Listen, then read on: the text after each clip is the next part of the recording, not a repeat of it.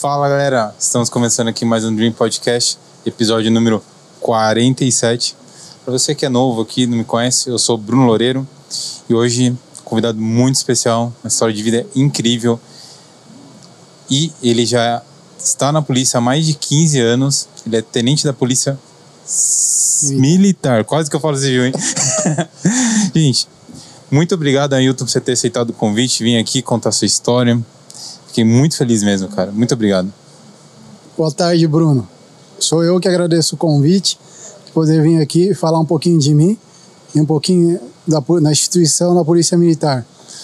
Cara, é, você estava contando para mim em off ali um pouco da sua história, assim, dos bastidores, coisas que eu não sabia. Você já trabalhou no jogo da Copa do Mundo, show da Madonna. Meio que de cara você já começou a fazer grandes eventos, né? Isso mesmo, Bruno. Quando eu ingressei na Polícia Militar, em 2006, a Polícia Militar ela tem vários batalhões na capital e no interior. Eu sempre quis trabalhar no batalhão de choque. Então eu entrei na Polícia Militar fazendo um concurso para soldado primeiro. Então eu fiz o curso para soldado, cursei o curso durante 11 meses. Ao término desse curso, eu prestei uma prova para a Academia Militar do Barro Branco, que é a academia que forma os oficiais da Polícia Militar. Por isso que hoje eu, sou tenente da Polícia Militar. Como você bem disse, eu tenho 16 anos de Polícia Militar. Nesses 16 anos, há 10 anos eu sirvo no segundo batalhão de choque. O segundo batalhão de polícia de choque é o batalhão que trabalha com a especificidade de policiamento em eventos. Então, os eventos que ocorrem nos maiores estádios de São Paulo, Morumbi, Arena Corinthians e Allianz Parque, eu realizei esse, esses eventos. Meu primeiro grande evento foi o show da Madonna. Tive a oportunidade em 2014 trabalhar na Copa do Mundo e 2013 durante as manifestações de passe livre atuei também em controle de distúrbios civis. Ailton, e deixa eu te falar, quando como é que foi assim para você assim quando você já ingressou, foi no choque e começou a fazer esses grandes eventos. O, o time que você, como líder ali das operações, deve ser gigantesco. Sei lá, 500, 600 mil policiais numa operação? Como é que é isso? O segundo batalhão de choque, como eu estou afastado há 10 meses, exato, não, não vou saber te passar, ô Bruno. Tem mais, são quatro companhias de policiamento de choque operacionais duas companhias de policiamento em eventos e duas companhias de policiamento ROCAM, que é o policiamento com motocicleta em São Paulo. Um efetivo ultrapassa, posso, posso te afirmar que ultrapassa o número de 100 policiais. Muito mais que 100 policiais. E Ailton, é, deixa eu te perguntar, é, como que surgiu é, essa vontade sua de ser polícia? Era uma coisa que você tinha é, desde pequeno? Ou, ou foi ali quando você foi chegando na adolescência, foi mais uma oportunidade de trabalho que você tinha ali? Que daí você viu na polícia isso? Ô Bruno, por incrível que pareça, aos, aos 13 anos de idade, eu decidi o que eu queria fazer na minha vida. Eu queria ser um militar. Tanto é, meu primeiro concurso foi aos 15 anos. Eu prestei aos 15 anos concurso para o Exército e a partir dos 18 anos, que é a idade mínima para você ingressar na Polícia Militar, eu vim prestando vários concursos, até que obtive êxito em ingressar em um dos concursos. A Academia Militar de Barro Branco era um sonho para mim. Realizei esse sonho. Hoje eu estou formado no Barro Branco há 12 anos. Ô Ailton, deixa eu te perguntar uma coisinha quando você ingressou na polícia 12 anos atrás, é, você tinha assim a, a, a, noção, a percepção assim que, que o trabalho da polícia é bastante estressante, já qualquer tipo de operação, né? Mas assim, o choque, né? Que nem o nome já fala, choque, né? Vocês deveriam ter muito confronto, assim, principalmente em jogos, acredito, assim, com é, jogos de torcida. É, você já tinha essa noção, assim, que seria um trabalho é, desgastante, assim, é, fisicamente e mentalmente para você? O Bruno, a, a, polícia militar ela atua de forma legalista, apesar de termos muitas ocorrências de quebra da ordem pública. Nós somos acionados para o restabelecimento da ordem pública, atuando de forma legal, protegendo primeiramente o cidadão de bem e atuando de forma rígida com, com o cidadão, não, com as pessoas que, que acabam cometendo ilícito, ilícito penal. Como eu disse para você no início, meu batalhão trabalha também com atuação em controle de distúrbios civis. São as manifestações ilegais, a quebra da ordem pública generalizada. Como nós trabalhamos em policiamento e eventos, especificamente o futebol, ocorrem alguns confrontos com, com as torcidas, principalmente a torcida organizada, que são os turbadores que frequentam eventos especificamente por brigas. Tem uma torcida que seja mais turbulenta que outra aqui em São Paulo? Quando eles resolvem realizar a quebra da ordem pública, posso, não vou especificamente citar uma ou outra, mas como são grupos organizados em grande número de pessoas, pela quantidade, acaba sendo um pouquinho mais complicado para a gente controlar essa agressividade deles. Então, eu acho que é legal a gente compartilhar com as pessoas também, é, para quem está assistindo, é, você explicar é, como que foi, né? É, você teve um AVC no último ano, né? E como que, como que foi é, para você? Depois a gente volta a falar um pouco mais da sua carreira, mas como que está sendo para você é, a sua recuperação pós é, o AVC? Porque mudou tudo sua vida, né? Você tinha uma vida totalmente diferente do que, que você tem hoje, né? Bruno, infelizmente, dia 1 de junho do ano passado, de 2021, eu vim a sofrer esse acidente vascular cerebral isquêmico, que me deixou com algumas sequelas. Por exemplo, eu perdi o movimento do meu lado esquerdo e a visão do meu lado direito. Hoje eu faço a reabilitação física através de fisioterapia, hidroterapia, estimulação elétrica. Sou acompanhado por mais de seis profissionais, mais o apoio que eu recebo da Polícia Militar. Essa união da Polícia Militar, gostaria muito de citar. Desde o início eu tenho um apoio para me restabelecer, buscando poder retornar ao trabalho o mais breve possível. Essa é a minha, a minha esperança hoje, poder retornar ao trabalho voltar a trabalhar protegendo a, a sociedade. Você você hoje assim vendo de forma externa assim a sua vivência ali, você você recorda assim que você conseguia identificar assim que você já tinha sintomas assim do AVC? Tipo, você já tinha essa noção de às vezes muito estresse que são ao trabalho, porque é, como que foi isso para você? Ou foi do nada, assim, o, Ô Bruno, o acidente vascular? A carreira militar, ela exige do policial que ele se condicione fisicamente. E por causa disso, eu fui um policial que a minha vida inteira pratiquei esportes, buscava realizar um controle alimentar, buscando me alimentar de forma correta, para que eu não tivesse nenhuma predisposição. Que em tese o AVC e as doenças circulatórias ocorrem quando a pessoa já possui algumas predisposições ou não cuida da sua saúde de forma adequada, não realiza atividade física, possui um sobrepeso, principalmente por causa da alimentação. Então, especificamente, a causa do, meu AVC não tem algo específico, muito pelo contrário por cuidar da saúde, eu nunca achei que eu viria a sofrer um AVC ou qualquer outra doença circulatória. Foi uma surpresa então para você? Uma surpresa muito ruim, da qual eu estou me recuperando, mano. E hoje hum, vai fazer. Fez um ano já? Vai fazer um ano pós uh, o AVC, né? Dia 1 de junho completa um ano. Nesse período eu estou afastado das minhas atividades regulares. Como que, e você teve um, uma recuperação é, formidável, né? Ô Bruno, graças à minha família, ao apoio das pessoas do meu trabalho, amigos, minha recuperação está sendo breve e com qualidade, que é, o, que é o melhor, né? A qualidade da recuperação é recuperar os movimentos para que você tenha uma vida adequada.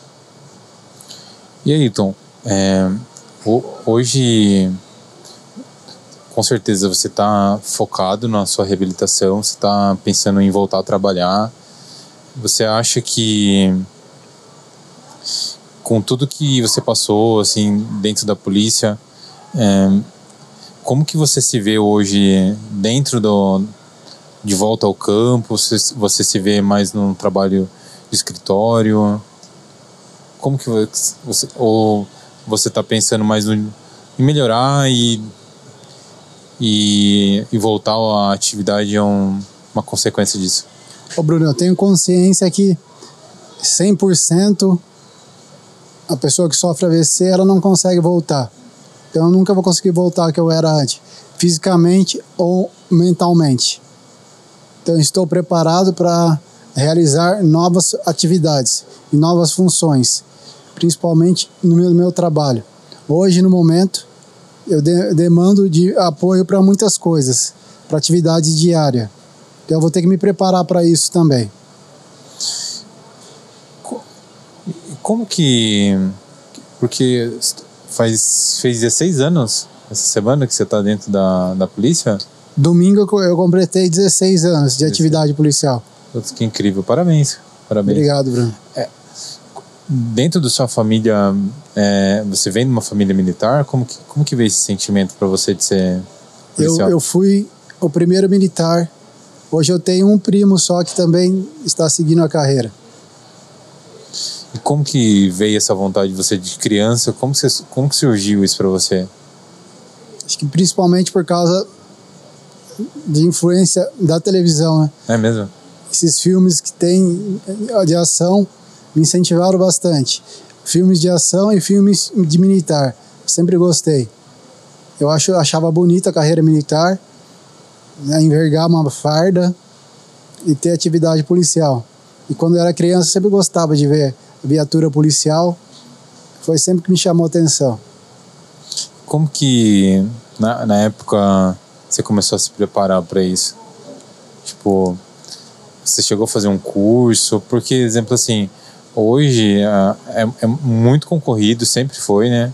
Não é fácil entrar para a polícia e, e ainda ter um cargo alto que nem você tem. Como que foi isso para você? Você sempre se imaginava galgando ali as posições, os cargos? Oh, Bruno, eu sempre busquei me preparar muito bem, principalmente se você analisar hoje. Hoje nós temos concurso, exemplo, para duas mil vagas, concorrem mais de 100 mil candidatos. Na minha época não era um número tão grande, alto assim, mas já era alto. Mas o que eu indico para as pessoas mais jovens que buscam é, ingressar na Polícia Militar, se preparar primeiramente intelectualmente. Eu estudava bastante sozinho, Bruno. Segunda etapa, estar preparado fisicamente. Quais são as etapas do concurso da Polícia Militar? A prova intelectual, a prova física, tem, um, tem uma avaliação física, tem uma avaliação psicológica e uma avaliação médica. Então, o candidato deve acompanhar o edital estar pronto de, de acordo com o edital. Viu? Eu acho muito bonito as pessoas que, que, que seguem a carreira militar, porque parece que é uma escolha para a vida, né? Porque normalmente quando você é policial, você não fica ali dois, três anos e não é um, um trabalho comum, né? Você, a partir do momento que você ingressa para carreira militar, é uma escolha pro resto da vida, né? Eu entendo assim, Bruno. O militar, ele nunca tira a farda. Mesmo que ele esteja reformado, que o militar não aposenta, ele reforma. Exemplo, eu fui no final de semana no aniversário de um amigo, E o pai dele é militar, que ingressou na polícia em 1975. 65? 75. Nossa. E o pai dele ainda mantém toda a postura de um militar. Uma pessoa vi, vi, vi, vibradora, pessoa correta e íntegra. A postura militar você nunca mais relaxa, né? Uma vez militar, sempre militar. Que, que você via? Bom, acho uma coisa. Achei bem legal que você falou da postura. Você acredita que, que as pessoas têm uma visão errada dos policiais de fora? Então, exemplo assim, é, as pessoas têm alguns pré-julgamentos sobre a polícia, sobre alguns assuntos, e, e não entendem é, a ótica de quem está dentro. Você acredita assim que qual que é a, algumas coisas assim que você vê que as pessoas falam hoje você 15 anos dentro da polícia você vê assim que, que você acredita que as pessoas falam aquilo por falta de conhecimento por não ter a vivência ali do, do dia a dia Ô Bruno, antes de ingressar na polícia, nós escutamos muito, principalmente pela mídia, de forma negativa, que a polícia é uma instituição preconceituosa. De maneira alguma, eu, eu nunca vi isso. E nós somos uma instituição extremamente legalista. Uma instituição com, com quase 100 mil homens. E uma instituição centenária. Atua dentro dos preceitos legais então, quem critica a Polícia Militar, somente a Polícia Militar do Estado de São Paulo, que atua no estado inteiro, em todos os municípios de São Paulo, nós temos a Polícia Militar atuante, protegendo o cidadão. Mas exemplo assim, hoje a gente vê, principalmente no Rio de Janeiro, é, o confronto da polícia com o morador, às vezes muitos vídeos que viralizam de, de briga. Como que você acredita assim que, que, que isso. Porque isso é, é negativo para a imagem da polícia. O número de pessoas só cresce querendo entra, entrar na corporação, mas ainda parece que a mídia ainda usa muito esses isqueirinhos, né, vamos falar assim, para para falar do, de algumas ações negativas de pontuais de algumas situações ali como que você vê assim é, é, esse uso, vamos dizer assim, da força, bem aspas assim, né? Às vezes que a polícia usa contra. Acho bem legal você falar sobre isso, porque você literalmente você trabalhava no, às vezes em confrontos ali, principalmente com torcida organizada, com manifestações em si. É, que nem você, você comentou comigo que você participou da, da manifestação dos caminhoneiros. Também. Então, como que fica assim essa linha bem tênue ali do, da manifest, do, do manifestador e, e de saber é, lidar ali com uma pessoa que está fazendo um protesto ou às vezes ele está pronto para entrar em confronto ali com, com vocês, né, que são do choque. Independente do local de atuação, Bruno, nós buscamos proteger o, o cidadão. Como você me perguntou, eu fui o primeiro militar da minha família. Então, da mesma forma que eu atendo a sua família, eu busco entender que eu busco que os policiais atendam a minha família da mesma maneira. Então, eu atendo o cidadão de bem da mesma forma que eu gostaria que qualquer policial atendesse um familiar meu. Então, como você citou bastante, infelizmente só divulgam as imagens negativas da Polícia Militar, mas esque esquecem de divulgar todas as nossas atuações positivas. Exemplo, nosso em São Paulo, nossa central de operações em um final de semana atende mais de 80 mil chamadas, dando providência a todas elas, atendendo todos, todos os cidadãos. Então, que instituição que trabalha para mais de 80 mil pessoas ao mesmo tempo. Acho que não existe no mundo. Caramba, 80 mil? mais de 80 mil, dando resposta para todos. Mano. E eu, eu, acho muito bonita a profissão. É, você, quando você ingressou na polícia, você sempre quis ser do choque? Como que foi essa escolha para você? Eu sempre quis trabalhar no choque. Eu não nem contei inicialmente. Eu não fui de, eu me formei e não fui diretamente para o choque. Eu trabalhei na Zona Sul de São Paulo, na região de Interlagos. Ah, é? Então fiz vários eventos também. Sem, sem estar no choque, eu trabalhei na Fórmula 1, Olha. no Carnaval, nas escolas de acesso, Fórmula Truck, Motobike. Trabalhei em todos esses eventos. E como que como é que funciona para vocês montarem ali um, acho que é o nome contingente, né? É, ali da, da polícia para fazer um evento desse. Vocês quando vão montar uma equipe para fazer um exemplo da Fórmula 1, é, qual que é o, o grande objetivo ali da polícia ali? A polícia militar para ela realizar os grandes eventos existem eh, planejamento específico. Eu vou te dar um exemplo, a Operação Futebol, que, que é a minha área. Certo. Antes de realizar o futebol, que ninguém imagina, nós realizamos uma reunião preparatória com todos os protagonistas do evento.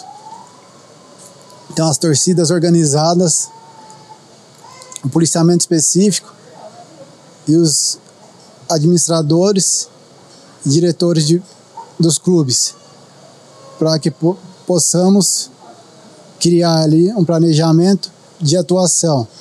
Então, tudo que ocorre no evento é algo que foi planejado anteriormente. E buscamos não fugir do planejamento. Esse planejamento garante a, se a segurança de todos os participantes. Exemplo, como eu te disse, os grandes eventos. Eu cheguei a realizar show com mais de 60 mil pessoas no Morumbi. Quantos, quantos policiais precisam para fazer um, Quanto, qual que é o tamanho de um contingente de para fazer um show desse? Bruno, nós não trabalhamos com números, e sim com Média, a... sim, mais ou menos. Especificamente nós trabalhamos com, com o grau de risco, né? Hum. Especificamente, quais são os problemas que nós podemos enfrentar nesses eventos, analisando precedentes anteriores. Então, para cada evento, sempre evento, trabalhar com evento é dinâmico. Cada evento é um evento. É.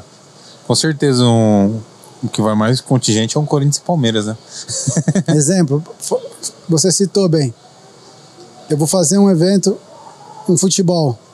Exemplo, domingo nós temos uma final. Uma final de campeonato é diferente do início do campeonato com dois times pequenos. Quem que vai jogar domingo? É a primeira final do Paulista já domingo. Quem, quem que vai jogar domingo? São Paulo e Palmeiras, né? Ah, é? Não sabia. Aí, aí o negócio vai dar, vai dar ruim, né?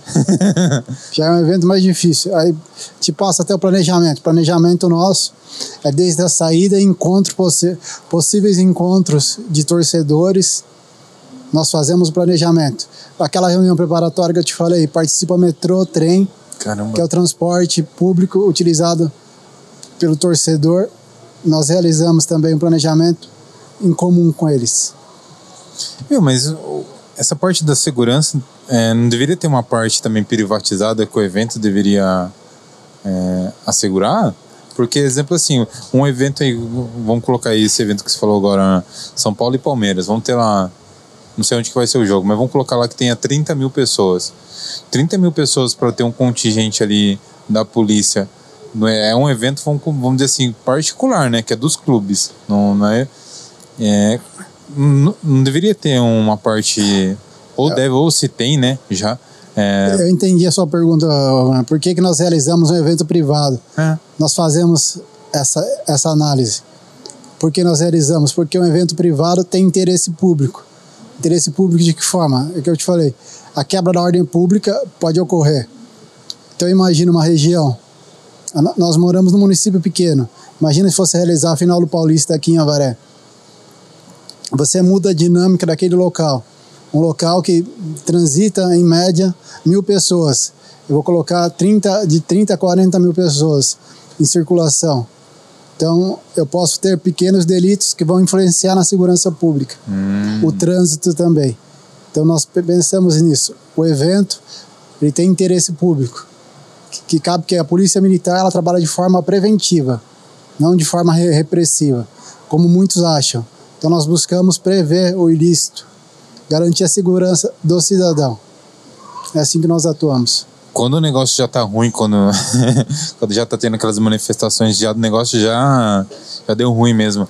Que, que vai lá o pessoal lá pra, pra briga mesmo, que tem que ir lá confrontar bomba de fumaça, essas coisas. É o choque também? Ou, ou é outro, outro. Toda região que tem a polícia militar, os policiais são dotados e treinados especificamente para realizar uma atuação com relação à quebra da ordem pública, buscando restabelecer a ordem pública. Se no local for um contingente contingente muito baixo, o policial pode pedir apoio. E esse apoio vai subindo escalonamento hierárquico até que venham força suficiente para que restabeleça a ordem pública. Então. Nós não vamos deixar de atuar. Se for necessário acionar o choque, será acionado o choque. Mas é, o choque daí no caso seria, vamos dizer assim, se caso aquele contingente local não conseguir, aí sim é acionado o choque. O choque é uma força reserva estratégica do nosso comandante-geral, o comandante-geral da Polícia Militar. Uhum. Tem, é uma, como eu disse, uma força reserva. Então é para atuar de forma ordinária, de maneira alguma. De forma ordinária, nós temos o policiamento diário. É, o, o, o, a, o choque, então, os policiais que trabalham no operacional do choque ali em si, é, eles não fazem esse policiamento de rua igual as pessoas conhecem, né? Nós fazemos de forma de, em, em apoio aos batalhões de área ou reforço também, por determinação do comandante-geral da Polícia Militar. Hum. Ah, Como então... eu te disse, o choque ele atua em todo o estado de São Paulo, por determinação do comandante-geral.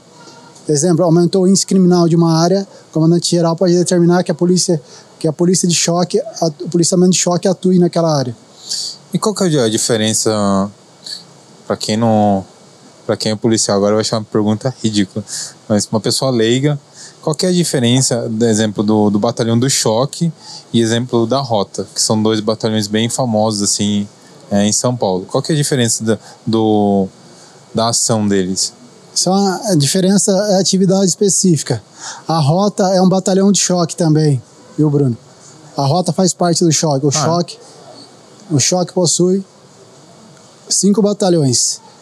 Primeiro batalhão de choque Tobias de Aguiar, que é a rota. Segundo batalhão de choque Mascarenhas de Moraes, que é o meu, que é o meu batalhão. Terceiro batalhão de choque Humaitá. Quarto batalhão de choque Operações Especiais e o regimento de cavalaria montado. Cada um desses batalhões tem um, uma atividade específica.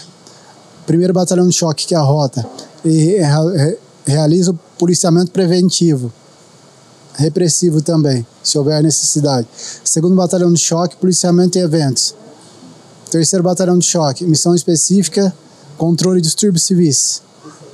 Quarto batalhão de choque, operações especiais, onde nós temos o GAT, batalhão de ações táticas especiais, e o, e o COI, que é o Comando de Operações Especiais.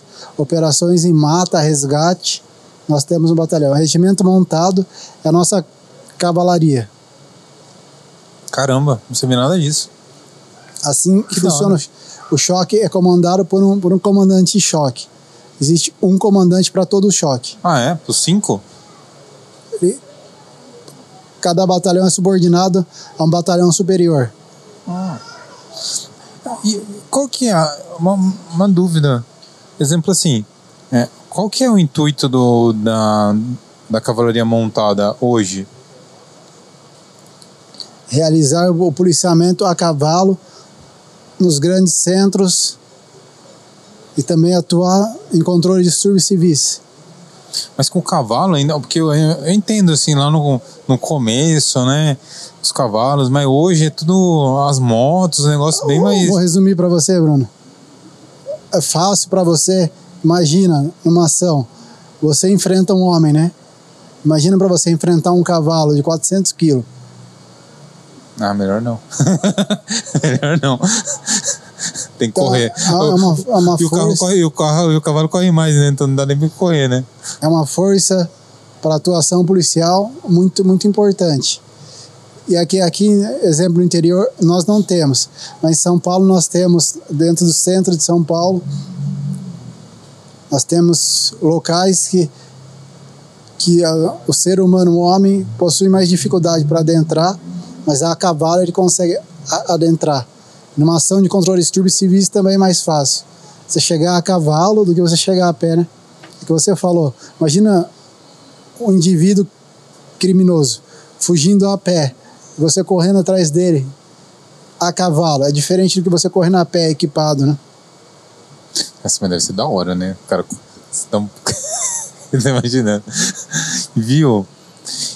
Quando você escolheu é, fazer parte do, do choque e trabalhar com eventos, é, você teve um treinamento? Porque eu achei muito legal, porque cada um é direcionado para um, uma área, né? Então, teve, e... Entendi a sua pergunta. Se todos os batalhões têm treinamento específico? Isso, então cada um deve ter um treinamento específico ali, né? Nem todo mundo sabe andar a cavalo também, pra, igual os outros ali, para ser da montada, né? Já posso responder? Claro. Então, é, você teve um treinamento especial para para seguir no, no, segundo batalhão no choque? O treinamento ele é constante, Bruno. Diariamente os batalhões realizam um treinamento específico. O segundo batalhão de choque ele realiza curso de policiamento em evento para for, formar e doutrinar o policial a atuar em grandes eventos, inclusive curso de policiamento com motocicletas. Nós temos esses dois cursos. Que da hora. Da hora. E, já teve um, algum evento. Acho que show é mais difícil, né? Ter ali a ação da polícia. Mas já teve algum evento, assim, é, ou manifestação, não sei na Copa do Mundo, né? Porque na Copa do Mundo o Brasil perdeu deu, deu ruim algum, algum desses eventos que você você estava ali no contingente ali e chegou a ter confrontos, chegou a precisar acionar a galera da, da cavalaria também. Já teve algum assim? Sim, Bruno. É mesmo? Na Libertadores de 2012, na final. Quem que era a final? Corinthians. Agora me fala a memória quem que era o, o outro time. Foi o ano que o Corinthians foi campeão, não foi? Se eu não me engano, é Corinthians e River, River né? É o evento de maior confronto. A torcida do Corinthians tentou invadir o estádio. Nós tínhamos mais de 30 mil torcedores fora do estádio tentaram invadir o estádio. Nossa. E aí? Aí nós tínhamos o apoio de todos os batalhões de choque e houve uma atuação na Praça Charles Miller, que é a praça do estádio Pacaembu. Houve uma atuação que eu, que eu disse de controle de civis, onde e nós não entraram. restabelecendo a ordem. De maneira alguma. Então. Nós conseguimos conter e restabelecer a ordem. Na, no momento desse ali, você como tenente ali da, da operação, qual que é a, qual que é a sua postura, postura suas atitudes, o que, que você tem que fazer num, num momento desse? Nós temos um lema que é o homem certo no local certo. Qual é a responsabilidade do nosso policial quando nós trabalhamos com vidas? Então eu não trabalho com, com números, não trabalho com a, a dinâmica do evento. É o quê? Um policial tem que entender. Um, em um evento eu tenho 40 ou 60 mil pessoas no futebol, eu tenho 40 e 60 mil vidas. Eu tenho que proteger.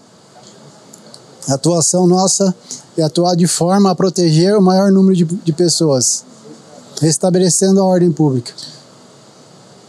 Aí uma, uma dúvida minha, não sei, mas você acha que o, o quando você acha, né, você, você, que o Brasil vai estar preparado para receber jogos igual tem na, na Inglaterra, sem, sem alambrado? Você acha que o Brasil tem é, capacidade de um dia conseguir fazer jogos assim?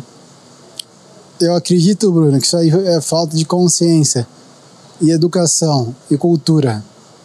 Quando nós formos um país aonde o cidadão saiba da sua responsabilidade como um todo. Nós temos muitas leis para re regulamentar a vida em sociedade, mas nem todo mundo respeita. Desde do trânsito, né, do, no dia a dia, falta muito educação e cultura para o cidadão. Quando nós atingirmos esse nível, você deve saber, eu ainda não conheço, mas que falam muito que nos países de primeiro mundo é isso, né? As pessoas têm, têm consciência de jogar um papel no chão, tem locais que você nem, nem compra o passe de metrô, não tem um guichê, né? Mas você tem a obrigação de comprar, mas você tem a chance de burlar o sistema. E as pessoas não burlam. Aqui é muito pelo contrário, né?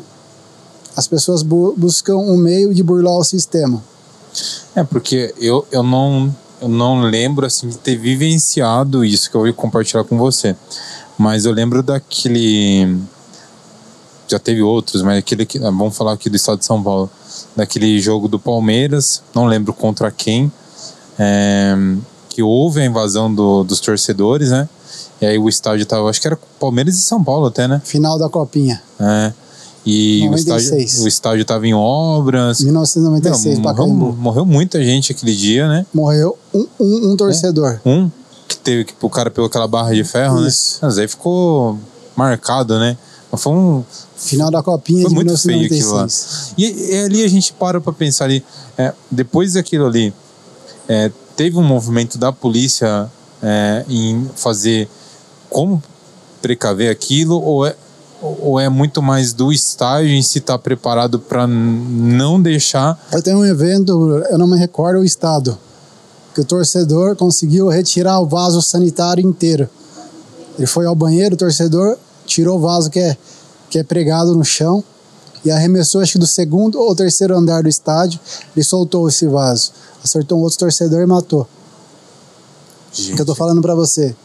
Enquanto as pessoas não adquirirem uma consciência de, de vida em sociedade, exemplo, hoje nós temos os times grandes, né, os clássicos, torcida única. Pode, você pode observar que retornaram as famílias a frequentar o estádio. Por quê? Mudou, mu- mudou um pouco a dinâmica, né? Enquanto o futebol for visitado por famílias, que você tiver consciência que você está com seu filho, tiver essa responsabilidade, muda, muda o cenário. Nós, principalmente o segundo batalhão de choque, trabalha de forma a prevenir, como você disse, de 96 mudou, com certeza mudamos a atuação. Principalmente em relação aos materiais no estádio, né?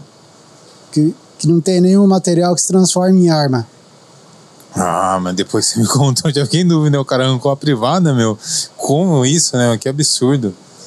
Meu, absurdo, né? Absurdo.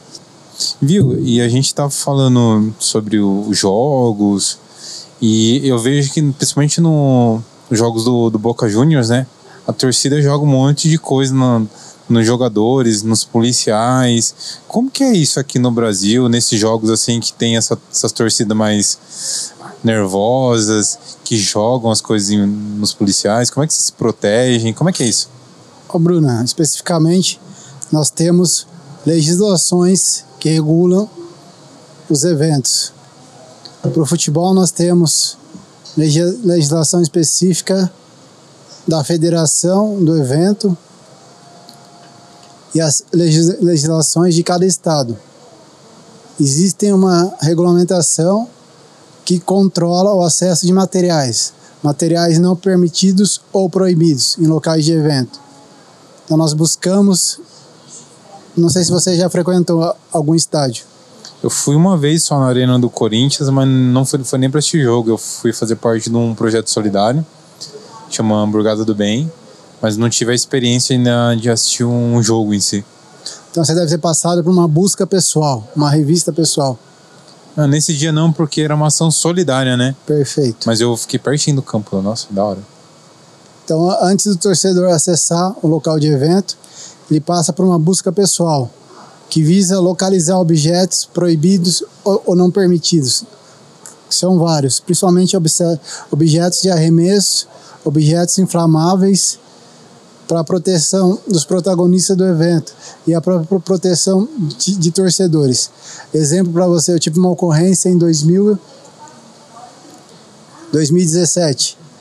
Corinthians e Universidade do Chile, onde os torcedores da Universidade do Chile quebraram no estádio do Corinthians 252 cadeiras, assentos de cadeiras, e arremessaram contra a tor- a torcida do Corinthians e contra os policiais militares. Ah, eu lembro disso aí.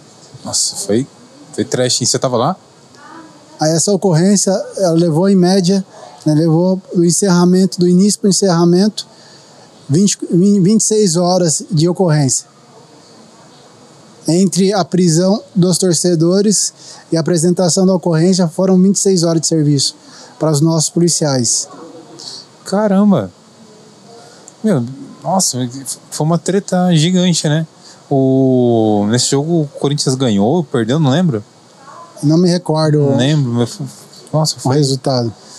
O Corinthians tem várias, né? Nossa, a torcida é, é champion, né? Fazer essas coisas. Viu? E eu lembro, assim, por conta do filme lá do, do Tropa de Elite, né? A gente ficou um pouco mais. É, a, a, população em si mais curioso, assim, em relação ao treinamento, o armamento da polícia. E lá no Rio de Janeiro eles têm o caveirão, né? Que Correto, eles, mano. Eles entram na favela lá e tal, o negócio é. Sai destruindo tudo. e a, aqui no, no Choque de São Paulo vocês têm algo parecido ou com outro nome? Ou é caveirão também? Como é que é Nós temos veículos de transporte de tropa. Para a Copa do Mundo de 2000, 2013 foi feito uma, uma, um planejamento e a compra de veículos para condução de tropa. Nós adquirimos para, para os batalhões de choque o Guardião, que é um veículo blindado também, mas ele utilizado para transporte de tropa. Também temos veículo lançador de água, blindado para atuação e controle de distúrbios civis, a utilização de água. Ele faz o lançamento de água de forma preventiva para coibir a ação, para diminuir a ação combativa e ofensiva dos agressores. Caramba, que legal. Taca água no povo. Dessa forma, você atua de forma a não causar lesão ou morte nos agressores, protegendo até, até o agressor, expondo menos o policial militar. Que da hora. Viu, mas é, exemplo assim, a gente falou né, do, do guardião, né? É, a polícia já tem ali o, né, o, o armo, a armadura ali, às vezes aquele negócio que. Tipo um escudo, né? Quando vai ter o confronto também, né? Nós temos um escudo de proteção balística e escudo anti-tumulto também. E além do, do cavalo, eu vejo em estádios assim que tem alguns cachorro, cachorros, né? É, ainda tem isso? Como que é isso? Eu acabei esquecendo de citar, nós temos um batalhão de canil para operações com cachorro. Nós temos cachorro de faro, que visa buscar ocorrências com, com entorpecentes e cachorros com busca explosivos também. Eles fazem as varreduras, acabam nos apoiando em várias ocorrências, ocorrências criminais e ocorrências varredura em estádio também. Que, que legal. Eu acho. É, é, muito legal, né? Eu gosto muito de animal, né? Então é, é legal ver os bichinhos ali, os, os animais. E eu já vi casos assim, até de, dos cachorros receberem medalha, né? É, Temos vários heróis. É muito legal, muito legal. Você já trabalhou em algum evento assim? Você já viu alguma coisa positiva? Porque a gente só tá falando das tretas, né? Do, das brigas, então, do, dos eventos. Nesses grandes eventos que eu citei para você, Copa do Mundo e Olimpíadas, eles nos apoiaram na varredura ao estádio, em busca de explosivos para garantir achou? a segurança. Achou algum explosivo não? na Copa? Não, não, não tivemos a localização de explosivos. Imagina. Viu? Mas a gente, que falei para você, a gente falou muito das tretas aí, da, dos jogos, dos confrontos. Mas você já viu em loco, assim, alguma coisa positiva, alguma ação, assim? Às vezes um policial ajudando um, um torcedor. Você já viu alguma, alguma ação nós temos várias ações positivas no aspecto de apoio ao cidadão de bem. Nós tem, a, polícia tem um programa ProERD, que atua na prevenção e orientação às crianças sobre drogas, atua nas escolas. Também temos ações solidárias, exemplo, o segundo batalhão de choque realizava uma ação solidária com o hospital, esqueci o nome do hospital agora, com relação às crianças que tinham câncer. Nós realizávamos um evento em apoio a esse hospital.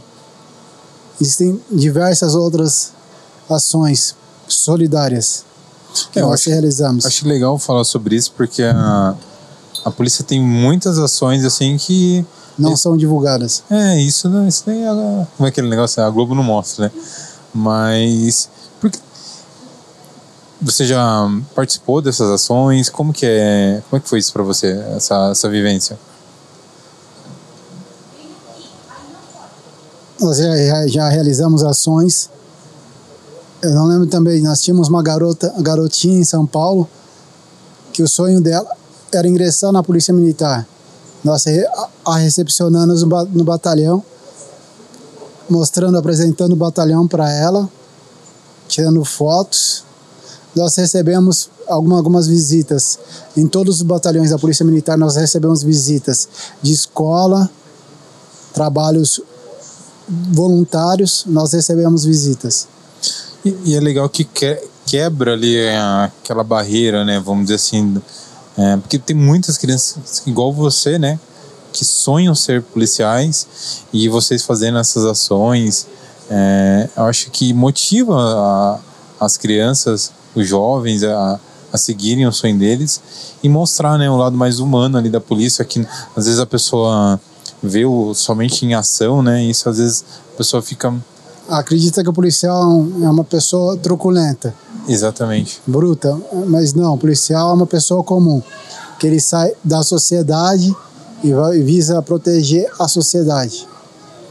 E você já teve algum contato com alguma criança é, em algum momento assim que te deu essa, essa sensação assim, é, esse sentimento bonito, que você viu assim que você conseguiu é, se conectar com essa criança e, e ela falar, ah, também quero ser um policial, também quero seguir essa carreira. Você já teve essa experiência? Por diversas vezes, Bruno, nós encontramos crianças em vários locais. Crianças carentes também. Quando eu estava na Academia do Barro Branco, no Barro Branco eles fazem a festa do dia do Dia das Crianças. Nós recepcionávamos crianças carentes. Elas passam o dia inteiro no Barro Branco, recebendo orientação de policiais, tendo contato com as nossas atividades. Elas têm contato com o canil, tem contato com a cavalaria, o segundo batalhão de choque, entre outros. E nesse, nesse, em algum desses dias você conseguiu é, ver ali, né, com alguma criança que, como posso dizer, exemplo, eu não sei como que eram os eventos, mas no exemplo, quando eu faço parte da da, da hamburgada, a gente tem um momento lá que a gente consegue é, fazer a adoção do dia da criança. Então o que que a gente é, a gente consegue cuidar daquela criança durante um dia ali, durante o projeto, você leva nos brinquedos, então ali muitas crianças compartilham os sonhos delas. Então elas falam, Ô Bruno, eu não sou tão velho assim, mas eu tenho, tenho aqui da, da nossa cidade alguns policiais que eram adolescentes quando eu ingressei na Polícia Militar e hoje são policiais comigo. olha. Então Ou você, outro- outros policiais também, que eu fui professor ou instrutor deles, que hoje galgaram promoções da Polícia Militar como sargentos ou, ou alunos oficiais ou oficiais também. Ah, você também é instrutor na, na polícia. Há mais de, de seis anos, mano. Sou instrutor no curso de formação de soldado, curso de formação de sargento e na Academia do Barro Branco também. Olha só. Deixa eu te perguntar. É, depois de já 16 anos ainda da polícia, teve algum momento ali que, não sei se foi logo no começo, até mesmo na academia, ou às vezes no- no- na primeira ação ali sua ali com choque, não sei, um dia que você chegou em casa com sua mãe e ela te viu fardado pela primeira vez, mas quando que você sentiu assim que que o seu sonho ali de ser policial é, fazia sentido para você, que era isso que você queria mesmo, e que valeu a pena todo o esforço que você teve para chegar ali? Ô Bruno, tenho dois momentos marcantes. Inclusive, acabou de chegar, meu filho, que chegou aqui agora. Na minha formatura da Academia do Barro Branco, nós recebemos uma espada. Meu filho era pequeno, foi ele que me entregou a espada. um momento muito marcante e emocionante para mim. E outro momento também na formatura, quando eu vi o meu irmão chorando. Meu irmão mais velho, quando eu vi ele emocionado, aquilo para mim foi um sonho e eu vi que valeu a pena. Que era um sonho nosso. Meu irmão também teve o sonho de entrar no Barro Branco, mas desistiu cedo. Por ser irmão mais velho, é meu ídolo. Então, como eu sabia que era sonho dele, realizei por nós dois. Cara, que bonito. bonito. Eu acho que quando a gente faz o que ama, é, consegue, ah, através dos sonhos da gente, transformar a vida de muitas pessoas. Você transformou a vida das pessoas ao seu redor, você levou né, seu carinho, seu trabalho é, nesses eventos, você treinou muitos policiais. Então eu acho que ali o, o seu propósito de vida estava muito bem definido, né? Você está fazendo uma pergunta Sim. aí? Você, você sentiu ali que, que, hoje, assim, depois de tanto tempo, mesmo com a dificuldade que você teve da doença, a, ser policial é, a, é, é, o seu propósito de vida? É isso que te movimenta hoje, que te move? Ô Bruno, eu sou totalmente realizado com a carreira que eu, que eu escolhi. E eu pretendo motivar muito, muitas outras pessoas pela minha re reabilitação, mostrando que com força de vontade, com fé em Deus, você consegue alcançar o seu objetivo. Hoje, você falou, você falou em fé, você você hoje você é muito mais apegado a Deus você, que antes, é, vamos dizer assim, antes do, do, AVC ou você, você não sentiu essa transformação assim ou você sempre foi um cara muito religioso? Eu posso dizer para você que são duas pessoas diferentes. O Ailton até o AVC é uma pessoa. Eu renasci no dia 1 de junho. Hoje eu sou uma outra pessoa. Com a família, com a religião e com, com o trabalho. Quem era o Ailton antes e o Ailton hoje? Eu não era tão apegado a algumas coisas. Hoje eu valorizo muito mais. Aquelas que eu sinto falta, que eu não faço. Exemplo, tem coisas que nós nem percebemos. As limitações do nosso dia a dia. Inclusive, pela minha reabilitação, eu fui convidado a fazer parte da Secretaria Especial de Pessoas com Deficiência Física de Avaré. Parabéns. Inicio o trabalho no dia 31. Porra, que massa. E hoje, o que, que, você dá valor? O que, que, que você vê hoje que é importante para você que você não dava tanta atenção antes? Eu penso muito em, em viver hoje, Bruno. A gente às vezes deixa muita coisa para depois, para amanhã. O importante da vida é viver hoje. Exemplo, conto do meu AVC para você. Eu fui dormir e acordei de madrugada com uma dor na nuca. Depois disso, minha vida nunca mais foi a mesma. Mudou totalmente minha vida, minha forma de ver a vida. Estar perto dos meus familiares, um abraço, a minha rotina. Eu gostava muito de treinar, mudou também. O meu trabalho, a locomoção, que hoje você observou, eu ando com o apoio de um bastão. O simples fato de você ir ao banheiro e tomar banho já muda. Alimentação, eu estou sempre dependente de alguém. Eu dou valor para tudo isso, coisas que a gente não, não dá valor no dia a dia. Não sei se você concorda comigo. Total, total. Eu acho que eu conversei recentemente com a Cláudia, né? Ela passou por uma pelo câncer e a gente começa a ouvir as pessoas falando sobre esses pequenos detalhes e só quem passa por essas situações que entende, né, a importância de cada detalhe do do viver em si, né, do dia a dia, coisas básicas, como isso é importante. Eu eu quando era mais novo, eu sofri um acidente, eu fiquei eu fiquei sem, eu perdi o movimento da mão esquerda minha.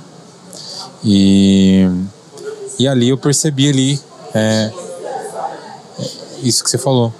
Eu falei, putz, e se nunca mais eu voltar, conseguir ter movimento nessa mão? Como que vai ser? Mas a vida vai ensinando pra gente todos os dias e nos pequenos detalhes. Deus está em tudo, está em todo lugar.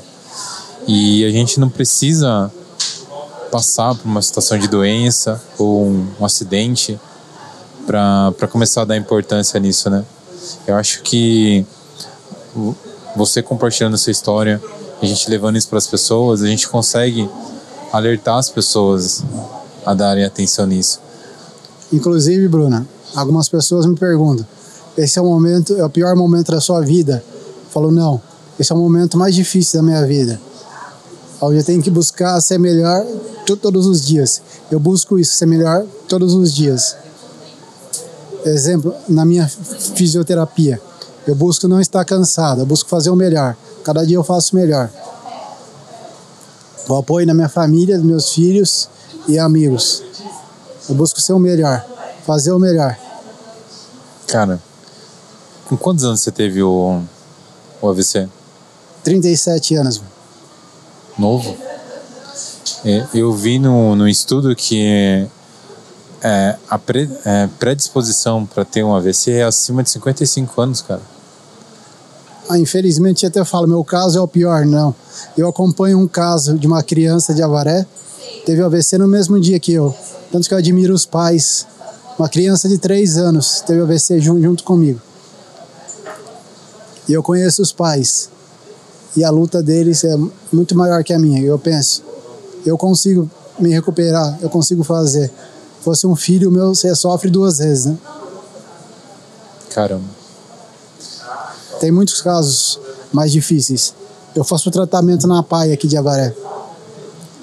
Eu acompanho muitas pessoas que têm doenças degenerativas, neurológicas.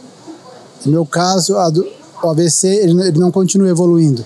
Essas doenças continuam evoluindo. A pessoa perde o movimento, perde a fala, a doença ela continua. A minha não. Teve AVC, em tese ele estagna. Eu acho que acho muito bonito o jeito que você falou. Você vê a importância de todo dia você fazer o seu melhor para você melhorar, para você voltar a ter uma vida mais ativa, o mais próximo possível de você voltar ali fazer é, o que você ama, né? que é estar ali em campo. Hoje você vai ajudar muitas outras pessoas de forma diferente. Não vai ser às vezes em campo, mas ali através da, das ideias, do que você vivenciou, é, né, com essa oportunidade que você está tendo ali hoje trabalhando na, na secretaria, né, como você falou, vai ser, vai ser uma, uma forma que você vai ter de ajudar muitas pessoas que às vezes você nunca, com certeza nunca tinha parado de pensar sobre isso, mas é, Deus faz a, as coisas na vida da gente às vezes não entende num certo momento, mas acredito que que tudo isso aconteceu e você vai ajudar muitas pessoas hoje fazendo coisas diferentes, de um jeito diferente, mas a, a sua essência vai estar ali no, nos pequenos detalhes, né? inúmeras pessoas você vai conseguir ajudar ainda. Então, parabéns pela pessoa que você é. Obrigado. Pelo Bruno. esforço que você fez de estar aqui. Eu gostaria de contar para você como foi meu esforço para chegar até aqui andando. Pós AVC, eu iniciei iniciei o transporte através de cadeiras de roda. Fiquei alguns meses de cadeira de roda. Mas a minha cama na minha casa fica próxima da janela. Todo dia eu olhava para a janela e falava: Eu quero andar a, até a janela. Certo dia eu falei: Agora eu vou. Levantei e dei três passos até a janela. Chamei meus pais para ver, meu irmão também. A partir daquele momento eu deixei a cadeira de rodas, comecei a andar de bengala. Após a bengala, o fisioterapeuta passou para o bastão, para correção de postura e tudo mais. Hoje eu já faço a caminhada sozinho. Consigo dar alguns passos sozinho, sem, sem apoio nenhum.